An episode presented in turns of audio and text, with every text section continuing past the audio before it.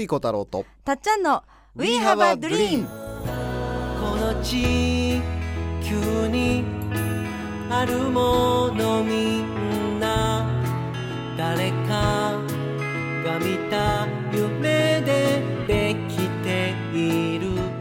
作家の翡翠小太郎です。たっちゃんこと田島かすみです。We have a dream は言葉の力であなたの夢を応援していく番組です人生を変える瞬間になればとっても嬉しいです。嬉しいです。今週もお送りします。夢が形になったんだ。水さん今日の名言は何ですか？今日の名言はですねちょっと耳が痛い名言ですね。ちょっとですか？ちょっと耳が痛い。ただ今日の話を最後まで聞いていただくととっても運が良くなるお話をお届けします。それは耳が痛かろうが。うん。ぜひ。ちょうどあのー今ねあの、うん。武田陽子さんとの共著でい「すごい運の育て方」っていう本がねうん。あの5月9日セブンイレブンではい。発売になるんですがもう楽しみ。その中からまあもうねあの武田陽子さんが運がいい秘密ど真ん中を今日ねお伝えさせていただこうと思ってますがが前にはい。ちょっと耳の痛いね。名言を先にお届けします。あここがそうなんですね。そうです。はいはい。アメリカのねあのミンカス族っていうあの部族のうん。伝わる名言なんですが、うん。感謝する理由が見つからなければ落ち度はあなた自身にあるっていうね。い 痛い。感謝すること何も見つからませんっていう人はねうん。問題はあなたにあるっていうね。ちょっと耳痛いねえ。ね石井さんあの感謝のが苦手って言われてましたが。はい。耳痛いです俺。いや僕はあの耳痛くないですね。お？あれ？なんか意味合いからすると不思議な。ああ、そうなんですか？なんかねえそういう言葉があるんですね。そうですうん。であの武田陽子さんとねは強調したいと思った理由があるんですよ。おう陽子さんって打ち合わせしてると、うんまあ、僕が一番最初にご縁持ったのは6年前かな。うんあのあその前からご縁があるんで 一緒にいろいろ本作ろうとかプロジェクトを進めはいたのが6年前なんですけど、うんうんい打ち合わせするとね、だいたい3、4時間の打ち合わせすると、2、3回は武田陽子さん涙ぐむのね。感謝あふれて。わあ素敵。うん。で、一度、駅でキャリーを持ってあげたことがあってね、あの、ようちゃんは北大阪から東京に来るから、うんキャリー持ってるんだけど、駅で、その、僕が階段登るのに、ちょっとキャリー持ってあげたことあるのね。はいはい。優しい。まあでもそれ普通のことじゃない。うんうんかっこいい。思いますよって。そしてふっと、あの、階段上まで上がって、もふっとね、も持って、うんあの、キャリー渡したら、あの、ようちゃんもう涙ぐんでるのね。うん本当にちょっとしたことでも、ようちゃんはものすごく感謝してくれるのね。うわあ素敵。うんうん。で、なんかあるたびに、まあ、ようちゃんの涙を2、3時間打ち合わせすると3、4回、まあ、2回、3回、4回は見るのね。まあ、大げさに言うと、打ち合わせしてて、出版社の方がハッピーターン出してくれるだけで涙ぐむみたいなね。これはちょっと大げさやけど、それぐらい。これぐらいの勢いで、うんそうしたことですぐ感謝の涙が溢れて、うんこの人幸せだろうなってすごい思うのね。うんうんうん例えば成功しないと幸せになれないと思ってる人はさ、うんやっぱり例えば年収1億円目指してる人は年収1億円になるまでは幸せになれないわけ。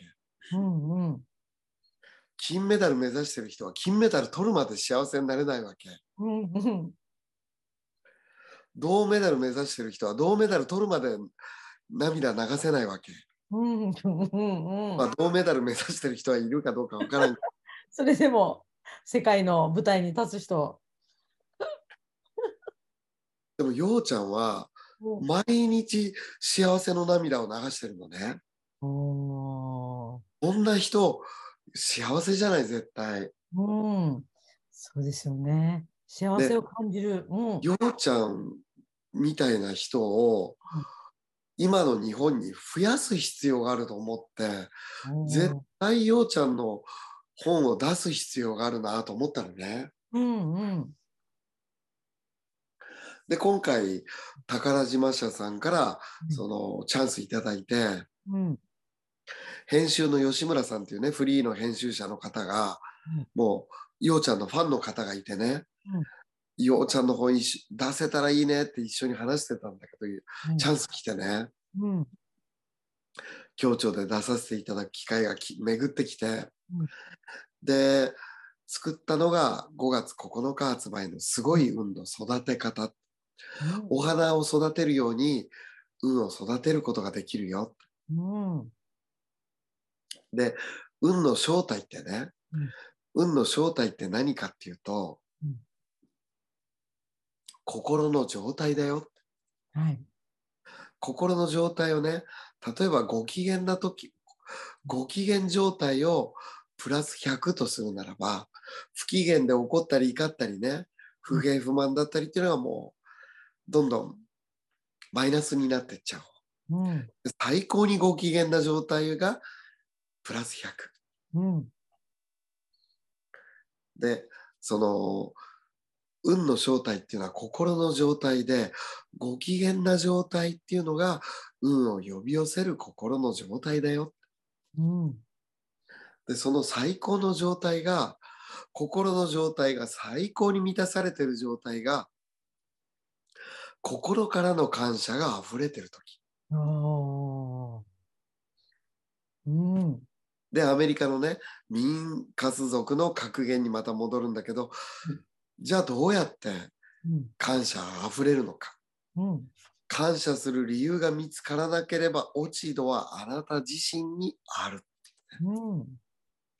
いや私感謝すること何にもないんですっていうねうん。ようちゃんはハッピーターン一つでも感謝で泣けるんですようん。うん。落ち度はあなたにあるっていうねうわー耳痛いですね。本当にようちゃんはどうやってそうやって感謝体質にしてったかって言ったら、うん練習をずっとしたのね、もともといつでもそうやって泣く方でもなかった。まその度合いが溢れた。うん。全くなかったんですへえ。銀行員として働いててねうん。であのー地球交響曲っていう映画があって、はい。第5番のうん。映画を見地球交響曲第5番を見た時にアービン・ラズロー博士っていう方が出てきて、はい。人間の意識がいかにものすごい可能性を秘めてるかっていうのが描かれてるそうなんです。うんうん。この映画を見た時にこんなに一人一人の人間の意識が可能性とね無限のパワーを持ってるってことは、一人一人の人間がじものすごい責任を背負ってるんだこの地球に対してっていうことを映画を通して実感してうん。自分もねちゃんと意識を使いこなしてうん。地球に貢献していきたいって思いが生じたらしいのね。うん。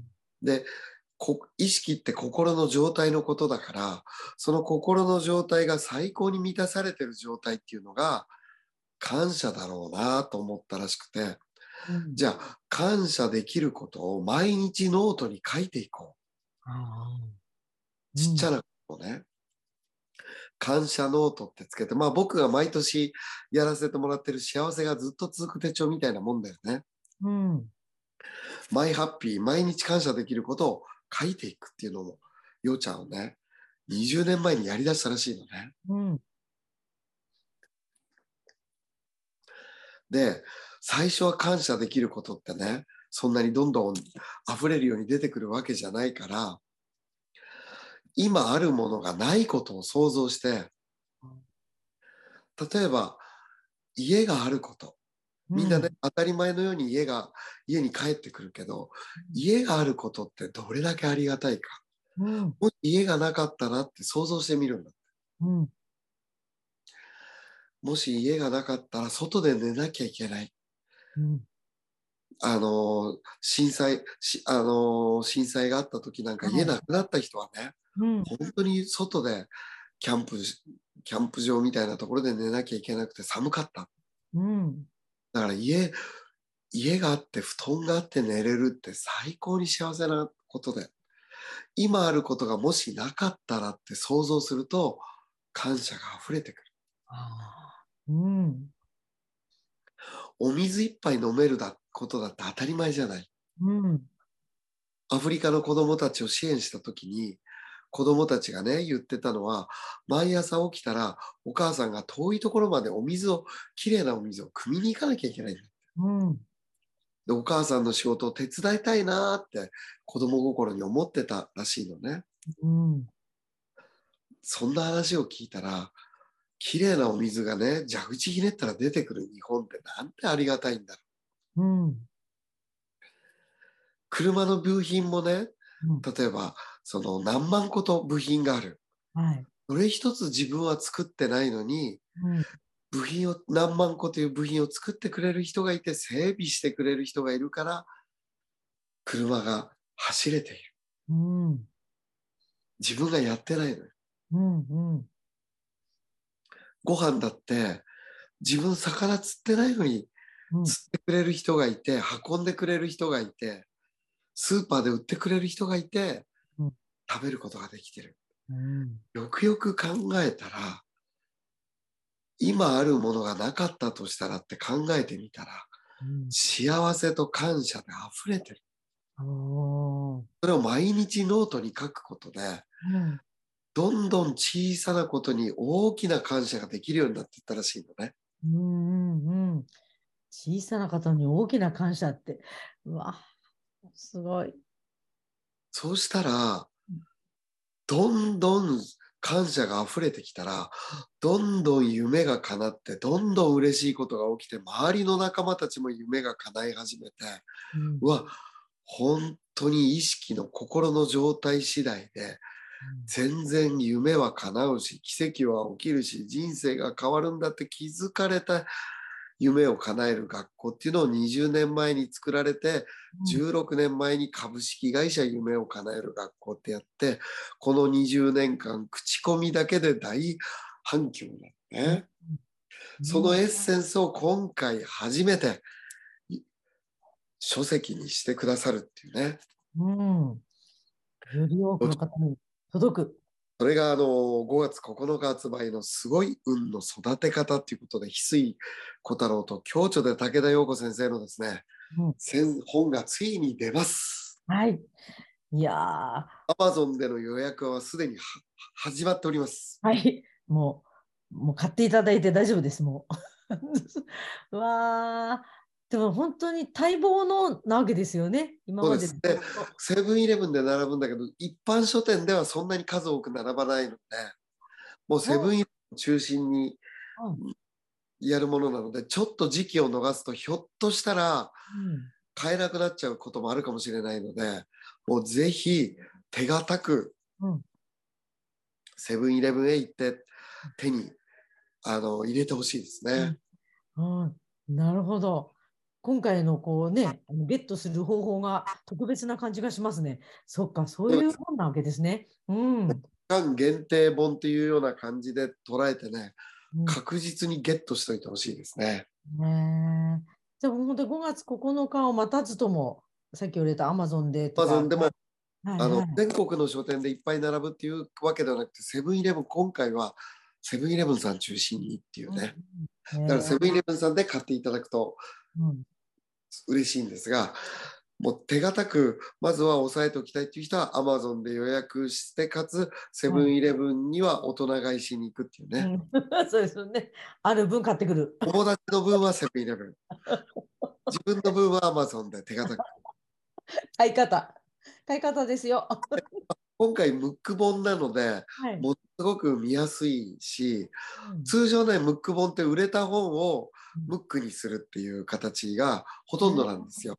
なるほど。売れた本をムックにするっていうんで、で、僕も最初その提案を受けたんだけど、うんもういやいやいやいやいやいやって、売れた本をムックにするだけ、いやいやいやいやいやって言って、ちゃんとゼロから作りたい。え、ごねたんですか？へゼロから新しいものを作りたいって言って、え。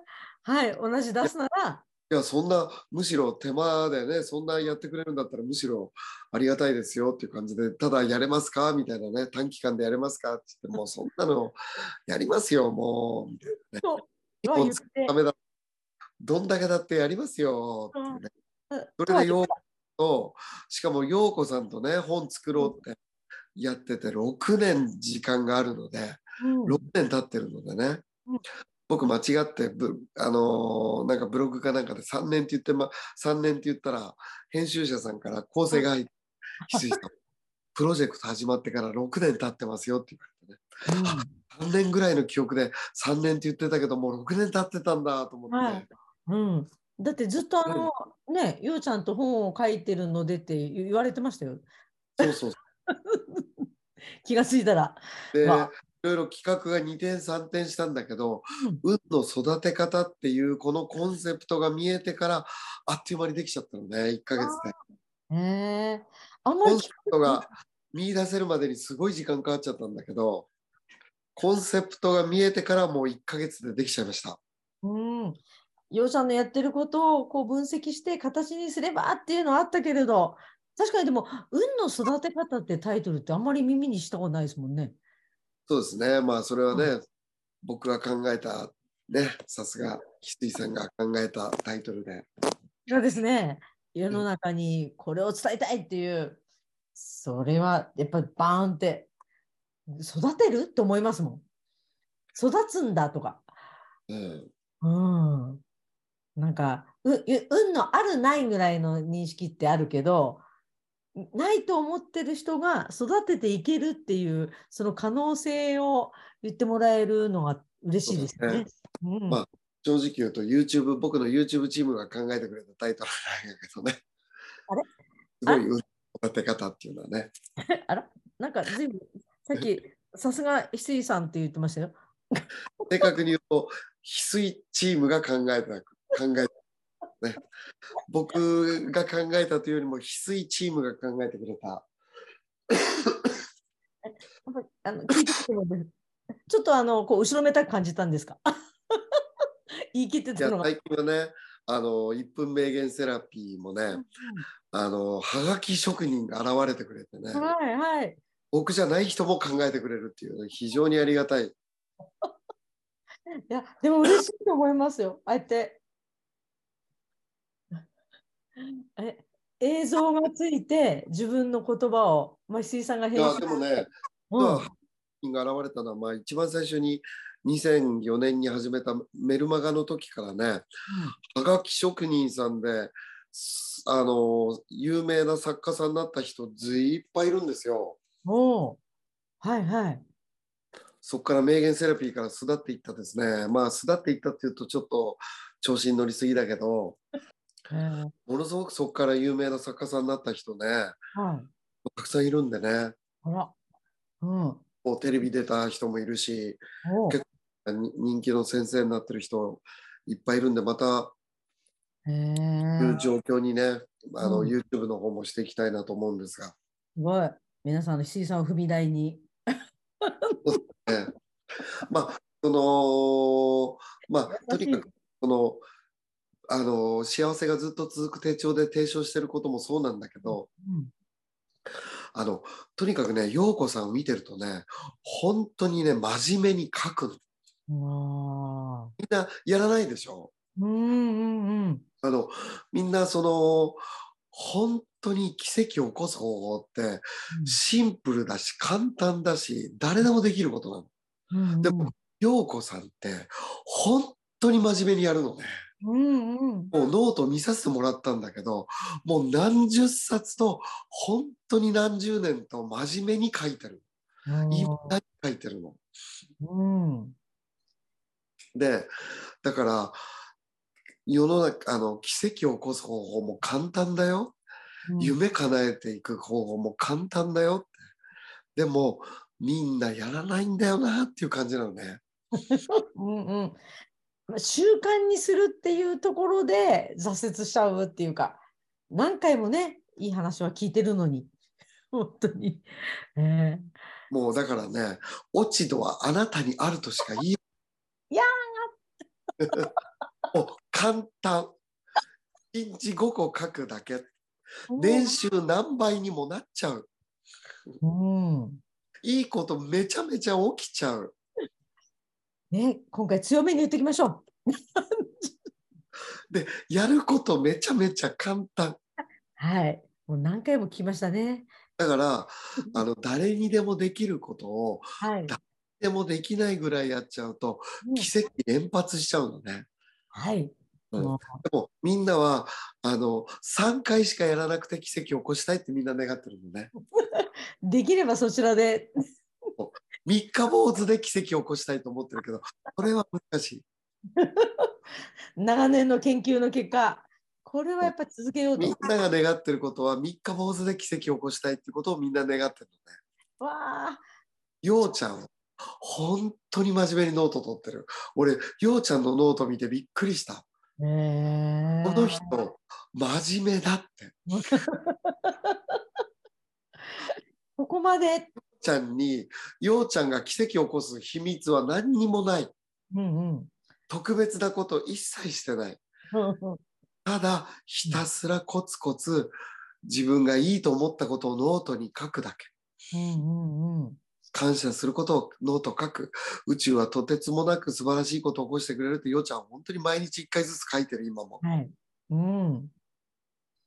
ねえ、今改めて。ようちゃんは書いていくうちに感謝できることがありすぎちゃってもう書ききれなくなったんだって。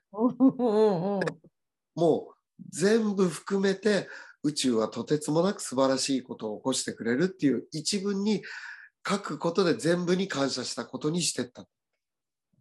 なるほど。そこに全部含まれてるんですね。全部含まれてる。私たちはその一文だけいただいて、そうそう それも続かないみたいな。わあ、今日は耳痛いですね。